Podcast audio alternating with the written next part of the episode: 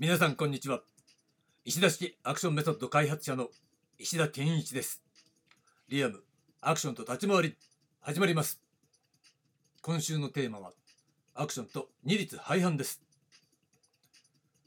はいということで今日は木曜日ですね。昨日は、えー連動と分動という形でね分動という特に分動というね新しい概念を、えー説明してこれを持ってきて実は連動と分動が二律背反だということね。だから、えー昨日の、えー補足になるんだけれども、えーもちろん連動の方が主流は主流ですよ。だけれどその、えここで問題にしたいのは分量の差っていうのは関係ないのね。つまり主流だからほとんど連動で分動ってちょっとだけだから、えじゃあまあど、えおろそかにしていいやとかそういうことじゃないんだよね。そこをどうやって、えー二律背反なものを両立させていくかっていうところに、え苦心しなければならないというねそこが大変難しいところだというふうに、え考えてもらうといいよね。つまり二律背反っていうのは、え相反するものが背中合わせにあるっていうことだからそれを両立させるっていうことは極めて困難なことなんだよ。その困難に立ち向かうからこそアクションって難しいねってつまり立ち向かなければならないからね難しいねっていうこと誰にでもできるわけじゃないねっていうところにつながっていくわけなんですね。ということで今日のテーマナチュラルとアンナチュラルという形でね新しい概念を、えー、2つね提出したいと思います。でまあまずナチュラルとは何かっていうことね。これはですね練習や稽古などがそのジャンルの実演そして実演運動の繰り返し中心に位置づけられておりその他の補助練習などを必要としないものこれをナチュラルというと。で具体的には武術や伝統芸の演奏などはナチュラルであるということね。まあどういうことかこれ簡単ですよね。そのジャンルのものがある。そのジャンルがあった時にそのさ、えー実際の動きを繰り返し練習するとかさ。っていうこと。それがもうほとんど練習の中心。でそれ以外のことはやりませんみたいなことね。補助練習必要ありませんっていうこと。これナチュラルですよ。だから例に挙げた武術。そうだよね、うんまあ、土の練習なら土剣の、えー素振りなら素振りとか型なら型でもちろんね組手があるやつ、分野だったら組手とか。実際の動きだよねその人のジャンルのね、それ以外は基本やりません。っていうのがナチュラル。だ伝統芸能の世界もそうだよね。で音楽の演奏なんかもそうだよね、えーギターが上手くなるのに、えープッシュアップは必須ですとかそういうことはないわけだ。全然必須じゃないですみたいなね。もちろんほら指の握力が必要だから力が弱い人はこう指の力鍛えてくださいっていうさそういう握力グリップみたいなさギター用のやつとか見たことありますよ。まあそのうち100均で売っててがっくりしたけどね、えースプリングがさ4つに分かれててさ。4つついてるわけ。スプリングでぐーっと押すとさ、えーへっこむようになってるね。パーツが4つ連なっててそこに4本指乗ってて1本ずつこう指をグーッと握る力を鍛えるみたいな。そういうマニアックなね練習器具とかあってさそれはさ力が弱い人のためであって必須じゃないよねみたいなね。っていうところ、うん。だこれがナチュラルですよ。だからえーわりかしナチュラルなものっていうのは多いしそのなんだろうなナチュラル性がゼロっていうことはそれはないよね。と思います。だけどそれだけで成立するのがナチュラルってことでそのナチュラル性の話じゃないのね、うん、そこは要注意というところですねでそれに対してアンナチュラルとは何かっていうと基本的な技術練習や模擬練習以外にジャンル特定の運動以外の補助的なトレーニングを必要とするものをアンナチュラルという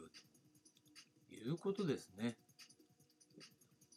じゃあ具体的に言うとこれスポーツは全般的にアンナチュラルの傾向が高い。だスポーツはアンナチュラルっていうふうにね、えー、位置づけていいと思います。だそれはさっきの例の真逆のパターンだよね。真逆っていうのがさっきのその握力トレーニングみたいなものに相当するものは必須ですっていうね、いうこと。つまり基礎体力づくりとか絶対スポーツの場合やりますよね。プッシュアップとかね、やっぱやるよね。腹筋運動とか、あのジョギング、マラソンとかね、持久走、ダッシュっていうのを大抵どの分野でもやる。うん、だから、まあ、スポーツは全般的にアンナチュラルの傾向が高いから、スポーツはアンナチュラルって言って、まあ、とりあえずいいと思うんだけど、まあ、もちろんそれは分野によって違うと思いますよ。なんか卓球とかあるじゃないですか。卓球で、うん、あれは筋トレ必須かどうか、それは知らない。うん、まあ少なくともフリーウェイトでさ、バーベルスクワットとかあんまやってないと思うんだよね、卓球の場合ね。それと、えー、同じようにさ分野によってもちろん違うとは思う、バドミントンなんかあんま筋トレとかねやってなさそうなイメージはありますよね。だけどそれあくまでイメージだから、え、中入ってみると知らないけど全くやってないってことはないでしょうとしか言いようがない。だけど他の分野は大抵やれよね。絶対に必要だよねっていうことね。フィジカルを鍛えてその鍛えたフィジカルで実にトレーニングをやる。っていうのがまあある意味常識になってるんじゃないかなと。いうこと。で、あまりにもそういったものが常識になりすぎちゃってるから、えー、たまにね、その武術の先生に教わったそういう合理的な体の使い方を使って、えー、やったら、あの、パフォーマンス上がりました、みたいなね。えー、でいい成績が取れました、みたいなことはあるわけだけどさ。だからやっぱそういったそこの隙間はあるんだろうけどね。体の使い方って方向ね。今はそういうことを問題にしてるんじゃないのね。ナチュラルとアンナチュラルっていう、そういうまあ大きく分けると、その分野の実にだけで成立しているっていうようなジャンルと補助トレーニングが必要なジャンルっていう、えー、区分けができるっていう話なんですよ。でまあここまでがこの2つの定義の話ね。じゃあアクションはアンナチュラルなのかっていう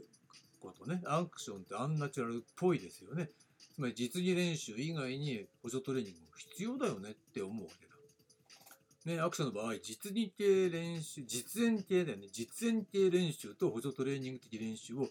両立させなくてはならない。だからアンナチュラルだと言えるのかということなんだよね。なんでそう言えるのかっていうツッコミがあるかっていうと、それだとスポーツと同じになってしまうじゃないかというところですよ。でそこをね、よくよく考える必要がある。でもちろんそれはナチュラル、アンナチュラルの区分けの定義みたいなところにもね、関わってくるところではあると思うんだけど、でもそうじゃない。ね。そうじゃなくて、本来は伝統芸能とスポーツの共存と考えるべきなんですよ。だからナチュラルとアンナチュラルの共存という二律背反性ってことになるわけなんですね。ここポイント。補助トレーニング。うん。だけどさ、まあ、プッシュアップとかやらない人たちいるけどさ、それは、まあ、レベル高いの低いのって言ったら、低いレベルの人たちでしょ。高いレベルの人たちはプッシュアップぐらいやってますよ、みたいな感じで、筋トレやってますよ、みたいな感じ。だけどそれは、えー、ジャンルとして必須科目かどうかっていうと微妙だけどただアクションの場合はやっぱボディメイキングっていう発想はそれないとダメだよねって思うわけだ。で若いうちはあんまボディメイキングって発想がないのはそれ痩せてるからさ太ってないし、えー、痩せてそれなりにアクションの練習やったら細いなりに締まってるよねとかさ体脂肪が、えー、ほとんどないんだから筋肉がつけばついた分だけその筋肉のカットが鋭く見えるみたいな。という意味においては、えー、いわゆる、えー、痩せマッチョみたいな方向でまあいい体をしてるね細いけどみたいなさ。そういった印象ってのは持たれやすいわけだ。うん、だけど、えーそれじゃダメだよねそれだけじゃね。そこから一本抜きんでるためにはやっぱボディメイキングっていう要素は見せ物ですから必要なんだよ。ね。シルク・ド・ソレイユのさ、えアクロバットやってる人たちでさ、えー男性とか、まあ、女性もやってるけどさ2人組でねもう一方の体をこう持ち上げて頭の上で倒立させたりとかパワーバランスみたいなねことをやってる演目ってあると思うんだけどあの人たちさすっごいいい体してるけどそんだけの筋力がなきゃあんなアクロバティックなねポーズ取れないよなーって思わせてるけど実際そんなことないんですよって話ね。あれはそういう説得力を見せ物として見せるためにあの別途あのウェイトリフティングやってますからってね、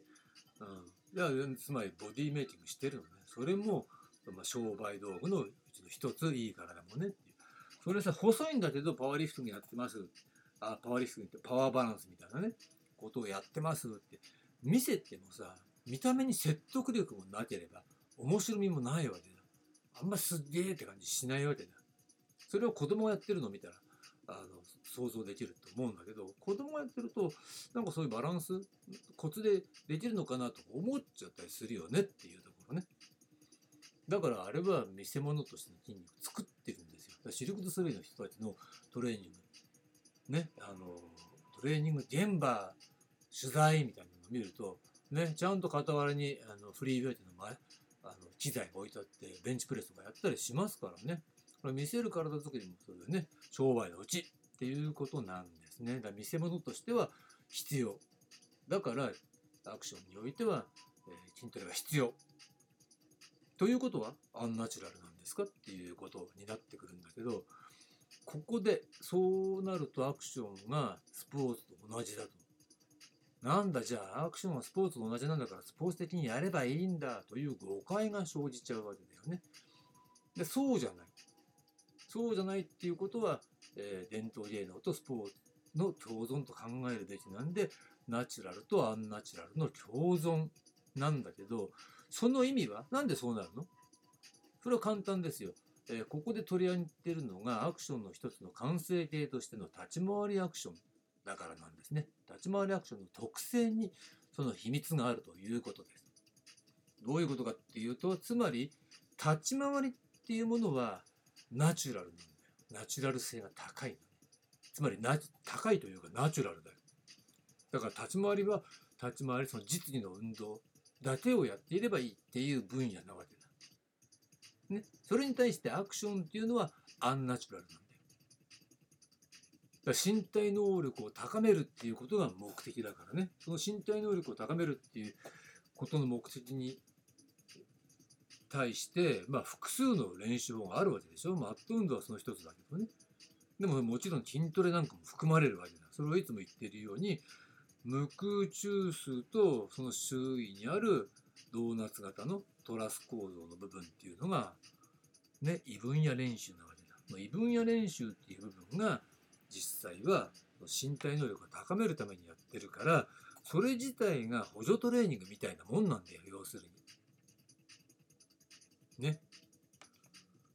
だ補助トレーニングをやってるわけなんだから、結局のところはそれはアンナチュラルなんです。でも立ち回りは補助トレーニングいらないの。基本ね。そこの練習だけやってればいいのが立ち回り。だからこそ、まあここで、えー取り上げてるのは立ち回りアクションっていうもの。について実は省略してたけどね、話しているわけだから、まあこれね、前から聞いてるリスナーの皆さんはもうご存知だと思うんだけど、だからこそ、えーナチュラルとアンナチュラルの共存という二律背反なんですよ。ということになるのね。うん、でもう一個付け加えておくと立ち回り表現においてはね写実主義的表現と形式主義的表現の両立も二律背反的となると。ね、だから二重性があるわけです。だから難しいんですよということね。つまり形式主義的な表現だそれはまあ究極的には歌舞伎みたいなものだしそれが年格闘になってくると子供賞的なものヒーロー的なものになってくるわけだ。ね。そういったものと写実主義的表現っていうもの、うん、つまりまあかなりリアルっぽい最近主流のさそういうバイオレントな表現からもちろんなんか空手だなんだっていうのを使った表現からみたいなねそういったものも含む。つまりまあここでいう写実主義っていうのは既存の技術を忠実に再現するっていうよりは、えー、リアルっぽく見せるために、えー、結構激しいコンタクトを伴うとかね泥臭くやるっていうこと要素、うん、かなり、えー、力と力のぶつかり合い的要素を導入していくような立ち回り表現っていうふうに考えていいと思うんだけどそういったものの両立も二律背反的となるということね。でも多くの場合片っぽしかできる人がいない片っぽしか得意じゃないっていうちゃんと使い分けをできるっていう人がいない少ないっていう現状があるわけ。ということはその時点でそのね二律背反的な、えー、価値観っていうものを、えー、成立させてないっていうことはだから下手なんだよっていうこと下手くそって言うんですよっていうことが言えるのね。うんで特にまあ今話したように立ち回りの中にも、えー、二律背反性が入り込んでいるから難しいんだと。というのはナチュラルとアンナチュラルの共存っていうね二律背反っていうものの中にさらにその二重性として入り込んでいるからなんですよということをねだからそう考えるとあ拍手難しいわけだってことが、えー、納得いくんじゃないかなというふうに思います。でここまでがえー、ナチュラルとアンナチュラルというね、今日のテーマでした。